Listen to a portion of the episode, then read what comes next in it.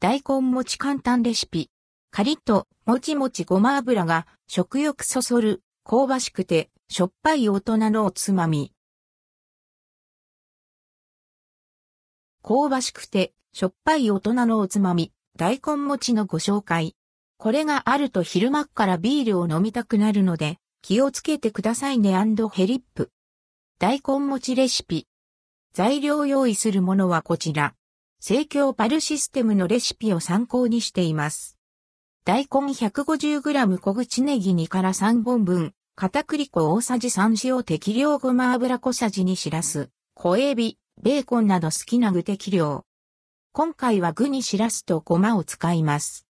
作り方大根を洗って、皮ごとすりおろし、軽く水気を絞ります。この時、絞り汁は捨てずに取っておいて、ボウルに大根おろし、小口ネギ、片栗粉、塩を混ぜ合わせます。硬い場合は、大根の絞り汁を少しずつ加え、耳たぶくらいの柔らかさに調整して、逆に緩い場合は片栗粉を少し足してください。しらすとごまを加えてよく混ぜます。フライパンにごま油を熱し、生地をスプーンで一口大ずつすくって落とし入れます。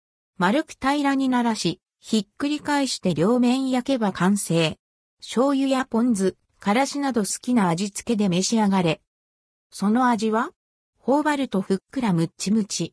噛むほどに大根の爽やかな風味とごま油の香ばしさが口いっぱいに広がります。うんめ。